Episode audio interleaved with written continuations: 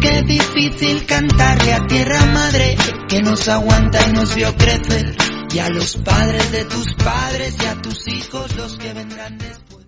Buen día, ¿cómo están? Mi nombre es Milagros Amaral del sitio web Reciclaje Electrónico y hoy estaremos abordando nuestro primer episodio en formato podcast. En él podrán interactuar con nosotros a través del número de contacto que se encuentra en todas nuestras redes y estaremos abordando hoy el tema residuos de aparatos eléctricos y electrónicos. No se vayan que después de la pausa se viene tremendo episodio. No se trata de romper ventanas, ni parolas, ni de cara. Mejor romper conciencias equivocadas, oye. Bueno, estamos volviendo de la pausa, contarles que nos llegaron todas sus preguntas y que buscaremos responderla a lo largo de este podcast, así como de los demás.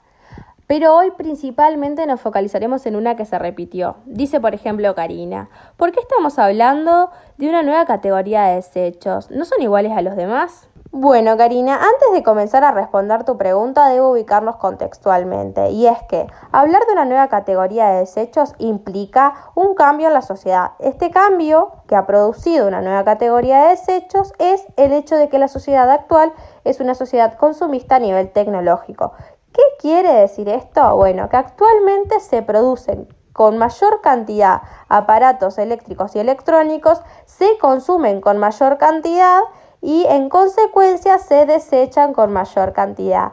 Tendemos a renovar nuestros dispositivos sin que los anteriores hayan terminado su vida útil. Esto no está mal, lo que está mal es desecharlos de forma incorrecta y es el tema que nos concierne. Es por esto que los dividimos de los demás dispositivos. ¿Por qué?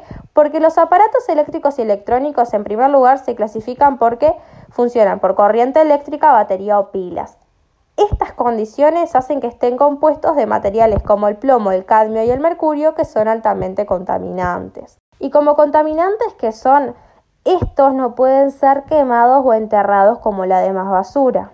Es decir, no podemos quemar computadoras, controles y pilas porque estaríamos enviando a la atmósfera gases que terminarían con la capa de ozono o incluso dentro de nuestro organismo.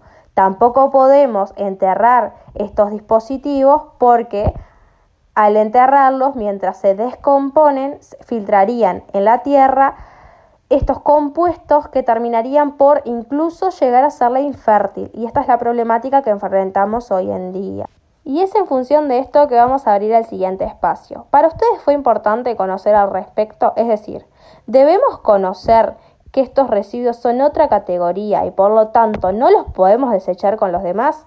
Esperamos sus llamados al número que les comentamos que se encuentran en nuestras redes. Después de la pausa volvemos con algunas de sus opiniones. No se vayan. Mejor romper Nadie nos enseñó ni a ti ni a mí. Mejor aprender que corra la voz y quitas conseguir. Bueno, estamos volviendo de la pausa y me cuentan por acá que tenemos el primer llamado, a ver con quién tenemos el gusto de hablar. Hola, buen día, soy Micaela de Montevideo. Hola Micaela, un gusto, contame. ¿Para vos es importante conocer sobre esto? Bueno, yo creo que es importante conocer sobre los residuos de aparatos eléctricos y electrónicos porque básicamente son cosas que dañan al medio ambiente y por consiguiente también nos dañan a nosotros, a nuestra salud. Tendríamos que tomar responsabilidad sobre esto, ¿no? Coincidimos totalmente contigo, Micaela. ¿Y de qué forma pensás tú que podemos generar conciencia? Bueno, un buen medio para empezar a concientizar sobre este problema son las redes sociales. Podés compartir una historia, un post, e invitar a compartir. Cualquier mínimo like ayuda. Totalmente de acuerdo contigo, Micaela. Bueno, nuestro próximo cometido será ese. Te contamos que nosotros ya tenemos redes, nos los podés encontrar en nuestro blog. Así que nada, espero que nos sigas. Dale, lo seguiré entonces.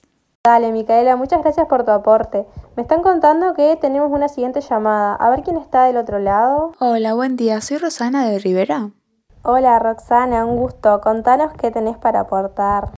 Bueno, considero que es súper importante saber sobre estos residuos porque hoy mismo en tu programa me acabo de enterar que si una pila es enterrada puede dejar a las tierras infértiles y yo no tenía ni idea sobre eso. Así que muchas gracias por esta nueva info, me fue súper útil y espero que no sé, que la gente haga conciencia sobre el daño ambiental que estamos ocasionando. Sin lugar a dudas, Roxana, totalmente. Y es tarea de todos hacernos cargo. Bueno, muchas gracias por tu aporte. Contarles que se nos terminó el tiempo, pero que nos veremos en otras oportunidades. Muchas gracias por escucharnos.